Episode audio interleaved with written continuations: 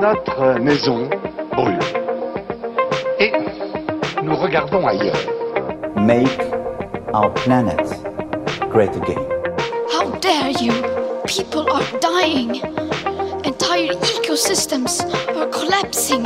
How dare you? Nous ne pourrons pas dire que nous ne savions pas. Bonjour, je m'appelle Lucas Caltriti, je suis journaliste, vous écoutez Y'a au lac, le podcast qui décortique ce que l'on croit savoir sur l'écologie. Dans ce douzième numéro, je vais vous parler de football. Alors, à toutes les personnes qui, euh, comme ma maman par exemple, ne sont pas très footeuses, rassurez-vous, on ne va pas parler de passement de jambes, pas de l'importance et les trois points, ou encore de Neymar. Non, j'ai envie de m'intéresser à l'empreinte écologique du football, tout simplement car il peut être considéré comme le sport national. Et si courir après un ballon sur un terrain, ça ne paraît pas bien polluant, il y a des à côté qui ne doivent pas être très glorieux. C'est pour ça que je me pose cette question aujourd'hui, est-ce que le football est écologique?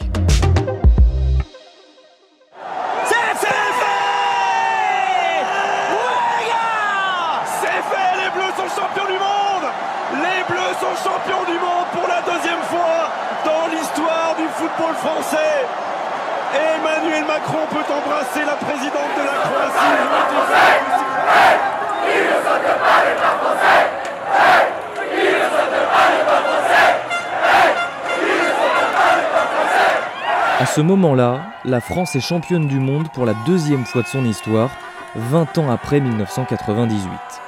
C'est l'euphorie, même moi je suis dehors à faire la fête dans les rues de Paris, alors que le lendemain matin, très tôt, je devais être à la radio pour présenter les informations dès 6 heures. Mais qu'importe, on chante, on crie, on célèbre, et deux ans plus tard, aujourd'hui donc, je suis désolé, mais je vais casser un petit peu cette ambiance. Oui, parce que ces moments de fête ont un prix écologique. Selon les experts commissionnés par la Fédération internationale de football, le mondial de 2018 aurait émis plus de 2 millions de tonnes de gaz à effet de serre en un mois de compétition, ce qui représente grosso modo l'empreinte carbone annuelle de 200 000 Français. Sur ces 2 millions de tonnes, la grande majorité provient du transport, que ce soit des joueurs, du personnel de l'organisation et des supporters. Cette question du transport est absolument centrale quand on parle d'empreinte écologique du football. Le Parisien, 8 juillet 2020, Ligue 1 2 points, les footballeurs prendront-ils le train? Dans cet article, on apprend que 82% des équipes du championnat de France utilisent des vols privés pour leurs déplacements et que presque deux tiers des équipes pro prennent l'avion lors de chaque journée de championnat. Alors, évidemment, si le PSG va prendre un jet pour aller jouer à Lyon, par exemple, ville qui est à deux heures de train de Paris, ça va faire réagir. À juste titre ou pas, je vous laisse vous faire votre opinion. En revanche, il ne faut pas oublier le transport des supporters aussi. Au vu des immenses parkings autour des stades, il se fait donc souvent en voiture, et quand plusieurs milliers, voire plusieurs dizaines de milliers vont au match en voiture, c'est un vrai problème. Alors que faire pour diminuer l'impact environnemental dû au transport Est-ce qu'il faut fermer tous les parkings voitures? Est-ce qu'il faut les transformer en parking à vélo? C'est ce que j'ai demandé à Antoine Miche, le président de l'association Football Écologie France. Les gens auront toujours envie de venir à un match euh, de football. Donc l'idée effectivement, c'est qu'il y ait euh, des échanges assez approfondis euh, et très concrets entre notamment là où les collectivités concernées et le club de football. Euh, et évidemment les parties prenantes du, club de football, donc les, groupes de supporters ou autres, euh, sur comment on peut améliorer les choses. Euh, fermer les, parkings, c'est un peu, un peu brut, mais disons qu'on peut réfléchir aux différents modes de transport, que ce soit des transports collectifs ou des modes doux, et effectivement la question des, garages à vélo, des, des, incitations sur effectivement le transport en commun à travers effectivement les bus, les trams, etc., sont à réfléchir ce sont euh, pour certaines actions des investissements assez lourds. Donc c'est pour ça qu'il doit y avoir une vraie décision collective et que euh, la collectivité euh, soit vraiment dans, les échanges et que le club soit vraiment volontaire. Donc il faut qu'on fasse avec. Je veux dire, il y aura difficilement que des matchs à la télé. un match, c'est d'abord une émotion collective et on a d'abord envie d'être dans un stade avant d'être devant sa télé. Donc ce qui est ici l'enjeu, c'est vraiment les discussions et l'osmose qu'il peut y avoir entre euh, le club, ses parties prenantes et surtout la collectivité qui, elle, a les leviers de l'aménagement autour du stade, des transports. Et quand je dis ça, je parle aussi évidemment de la métropole, puisque ce sont souvent les métropoles qui euh, ont en, charge ces sujets-là. L'empreinte écologique du football ne doit pas non plus être réduite uniquement à cette question des transports. En moyenne, un match de Ligue 1 génère 10 tonnes de déchets et il faut aussi prendre en compte la consommation d'électricité des stades tout au long de l'année ou encore la consommation d'eau pour arroser les pelouses. J'ai demandé à Antoine Mich quels sont les leviers pour que le foot devienne plus écologique. Il y a euh, les actions euh, concrètes et visibles. Hein, euh, ça peut être effectivement changer le, type de matériel qu'on a, par exemple avoir des, maillots ou des shorts en matière recyclée, avoir des ballons euh, fabriqués de façon un peu plus écologique, euh, repenser ses transports quand on va à des matchs, des tournois ou autres, viser le zéro déchet dans un stade plutôt que de, maximiser le tri, parce que le meilleur déchet, c'est celui qui n'existe pas, il hein, faut être réaliste. Donc ça, c'est des choses, des actions assez visibles, et quand il y a une volonté et, un peu de moyens, on y arrive. Maintenant, la première chose avant ça, c'est que les gens comprennent réellement l'enjeu. C'est-à-dire que nous, euh, ça fait un certain temps que euh, on navigue dans tout ça. Et euh, si on a créé cette structure-là, Football Écologie France, c'est bien sur, entre autres, un constat qui est de, de voir que les gens ont envie d'agir, mais ne comprennent pas forcément les enjeux entre le football et l'écologie. Et donc, c'est pour ça qu'on a sorti, qu'on est en train de sortir un, un jeu qui s'appelle la fresque écologique du football, qui est un jeu ludique d'une heure trente et qui est très collaboratif euh, et qui permet à un groupe de 10 personnes, euh, quand on est dans une session de la fresque écologique du football, de comprendre vraiment tous les enjeux écologiques dans le football. Et, euh, ça, c'est la première chose, c'est-à-dire que on peut avoir envie d'agir, mais si on n'a pas bien compris le sujet, on va agir de façon peut-être inefficace ou incohérente. Donc, une chose importante avant tout ça, c'est que l'esprit, que les mentalités et que les connaissances évoluent sur le sujet. Euh, parce que je pense que tout le monde a envie d'agir hein, là-dessus. Mais encore faut-il bien le faire. L'objectif est donc que le supporter devienne un éco-supporter. Euh, L'éco-supporterisme euh, qu'on vise effectivement à développer et à incarner de plus en plus, c'est le fait que chaque supporter se sente aussi citoyen et que quand on est supporter, on peut très bien être éco-supporter. Ça veut dire deux choses. Ça veut dire que dans sa façon de pratiquer le football, parce que la plupart des gens qui regardent le football ou autres le pratiquent euh, de façon régulière ou occasionnelle, voire certains en compétition. Euh, on peut le, faire différemment, aller euh, à l'entraînement, prévoir certains équipements du, club, décider des actions du club dans la durée, etc. On peut pratiquer un football différemment. Et la deuxième chose, c'est on peut aussi être force contributive à l'action menée par le club. Donc si un club, euh, alors que ce soit un club professionnel ou un club amateur, hein, décide de faire des actions euh, en lien avec l'écologie, euh, bah, peut-être que dans l'action, au lieu d'avoir 10, 15 ou 20 personnes, on sera peut-être 100 ou 200 personnes intéressées et contributives à l'action. Et donc l'impact positif se voit multiplié. Donc être éco-supporter, c'est aussi se penser comme citoyen, penser le football à travers certaines valeurs et certains enjeux, dont les enjeux de l'écologie. Alors être un éco-supporter, c'est bien, mais il faut que de l'autre côté, les clubs fassent leur part également. Et il faut être très clair, la situation est loin, très loin d'être idéale. Par exemple, à Marseille, le vélodrome n'est équipé de poubelles de tri que depuis novembre 2019. Vaut mieux tard que jamais, mais quand même. Après, il existe d'autres initiatives. Le stade Louis II de Monaco a une pelouse particulièrement responsable vis-à-vis de l'environnement, par exemple le club a développé une technique qui lui permet de réduire sa consommation d'eau et l'utilisation de produits phytosanitaires pour entretenir le gazon. Le stade de l'OGC Nice produit, lui, trois fois plus d'électricité qu'il n'en consomme grâce à ses 7000 m2 de panneaux photovoltaïques. L'Alliance Riviera, qui, comme le stade de Lille par exemple ou celui de Lorient, possède des cuves de récupération d'eau de pluie qui sert à alimenter le réseau d'eau non potable. Mais alors, au championnat des équipes écolo, aujourd'hui, personne, je dis bien personne, ne rivalise avec le club de Forest Green Rovers en 4 division anglaise.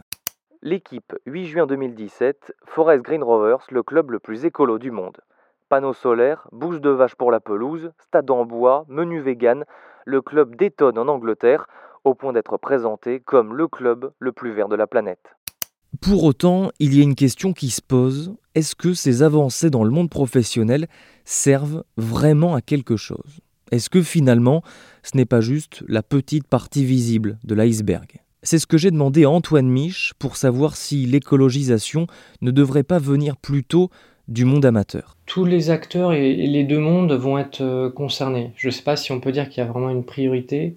Ce qui est sûr, c'est que euh, ce qui existe dans le football professionnel vient au départ du football amateur, bon, avec euh, des années de décalage, hein, que les, le temps que les, personnes grandissent et, se professionnalisent, mais c'est essentiel dans le monde amateur parce qu'on est sur la question des valeurs, des messages, des pratiques, et quand elles sont acquises, quand en tout cas elles sont devenus un sujet important, on les retrouve ensuite dans, le secteur professionnel, dans le football professionnel.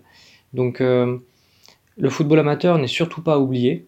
Euh, la Fédération française de foot et autres acteurs euh, ont déjà mis en marche certaines actions là-dessus, ce qu'ils appellent la RSO, la responsabilité des organisations, dont l'enjeu écologique. Et le football professionnel, lui, a son importance et est primordial parce qu'aujourd'hui, c'est ce qui est visible essentiellement. Quand on est dans les médias, euh, on parle plutôt du club de Ligue 1 qui a gagné ou perdu sa, euh, son match de Coupe d'Europe que du match euh, du week-end dernier entre deux équipes de petits clubs de quartier. Voilà. Même si ce qui fait souvent vivre les, gens au quotidien pour le football, les fameux 2 millions de licenciés et quelques, et les 15 000 clubs, c'est essentiellement le football amateur. Et c'est là qu'on apprend le, football et qu'ensuite, peut-être pour certains, on devient professionnel. Donc, euh, les deux sont extrêmement importants et c'est pour ça que, entre autres, euh, Football Écologie France s'adresse aux différents acteurs et ne fait pas de favoritisme, entre guillemets, euh, en proposant ces solutions, que ce soit pour le football amateur ou le football professionnel, voire plein d'autres acteurs du football, des sponsors, des équipementiers, des, riverains de stade, des collectivités. voilà. L'idée, c'est qu'il y ait un vrai plan d'action global avec toutes les parties prenantes et que chacun active ses leviers. Sauf que pour l'instant, les têtes d'affiche du foot ne se battent pas vraiment pour prendre la parole et parler d'écologie. La Ligue professionnelle de football, la LFP, a signé un partenariat en avril 2019 avec le WWF, mais cette alliance avec l'ONG n'a honnêtement pas provoqué de réaction en chaîne. Toutefois, récemment, Wendy Renard, la joueuse de l'Olympique lyonnais, a rejoint le WWF France et a participé à une campagne de communication. Mais à part elle, eh bien c'est le calme absolu. Mais alors pourquoi est-ce que l'on n'entend pas de grandes stars? Où sont-elles? D'autant que ça pourrait même être euh, assez inquiétant finalement si toute une génération de footballeurs n'en avait que faire de la planète et du climat. On n'a pas forcément le, droit d'évoquer les, noms, mais en tout cas, euh, certains ont une prise de conscience euh, beaucoup plus importante qu'on ne pourrait l'imaginer et ont envie d'agir, ce qui n'est pas forcément simple parce que prendre la parole sur ça, je le disais, c'est parfois un sujet un peu technique et comme on est sous les, feux de la rampe, sous les projecteurs, c'est pas, pas évident. Mais en tout cas, euh, on commence effectivement, à travailler avec certains joueurs connus et on essaiera de faire certaines actions derrière qui permettront aux autres et à la population en général de prendre conscience de tout ça. Avant de vous quitter, je vais juste revenir une dernière fois sur la question des transports. L'Euro de foot, repoussé d'un an à l'été 2021, va être complètement éclaté. Il ne va pas se disputer dans un seul pays comme d'habitude, mais dans 12 villes, Rome, Londres, Munich ou encore euh, Saint-Pétersbourg par exemple. Ce qui veut dire que les trajets en avion vont être démultipliés et l'empreinte écologique de l'événement risque d'être très élevée, mais pour Antoine Mich, ce n'est pas forcément une très mauvaise nouvelle au final. Oui et non, c'est-à-dire que cette compétition, je pense qu'elle a été imaginée euh, il y a quelques années, dans un contexte où euh, on n'avait pas encore cette conscience euh, assez forte dans le sport de, l'impact environnemental et, des enjeux, en tout cas de la responsabilité aussi du sport dans la société en général. Et au contraire, c'est une opportunité parce que ça met en exergue certains points sur lesquels les instances du football, entre autres, doivent travailler en lien avec les clubs et tous les acteurs du monde du football. Donc euh, c'est un peu comme la Coupe du Monde au, Qatar en 2022, euh, ça va mettre en avant certains sujets, et donc c'est l'occasion, c'est une opportunité pour les travailler et faire en sorte que les prochaines compétitions ne soient pas forcément euh, dans la même configuration et penser différemment et donc avec un impact bien moindre en termes d'environnement. Alors l'idéal, hein, c'est de ne pas essuyer les plâtres évidemment, mais c'est vrai que des compétitions comme ça, un peu comme les JO aussi, sont pensées plusieurs années en avance, voire 5 ou 10 ans en avance. Et donc, on a une inertie en fait entre la décision et l'action qui qui est effectivement préjudiciable en l'occurrence. Bon, et puis pour résumer, comment faire pour devenir un éco-supporter? Tout d'abord, le plus important, c'est de faire attention à son mode de transport. Ça peut paraître évident, mais il faut quand même le rappeler. Il y a plusieurs options, le vélo, les transports en commun, ou alors si c'est compliqué, prendre sa voiture, mais faire du covoiturage, ne surtout pas rouler seul dans sa voiture. Une fois au stade, vous avez un petit creux, vous avez envie de manger euh, quelque chose de gras pendant que vous regardez 22 hommes faire du sport, et eh bien là, évitez de manger de la viande. Faites attention aussi à vos déchets, c'est important. Et enfin, si vous voulez acheter un maillot de votre équipe préférée, regardez la matière. Il existe peut-être en polyester recyclé. Mais évidemment, le fait qu'il soit fait à partir de plastique recyclé ne doit pas vous pousser à la surconsommation, sinon bah, ça ne sert plus à rien.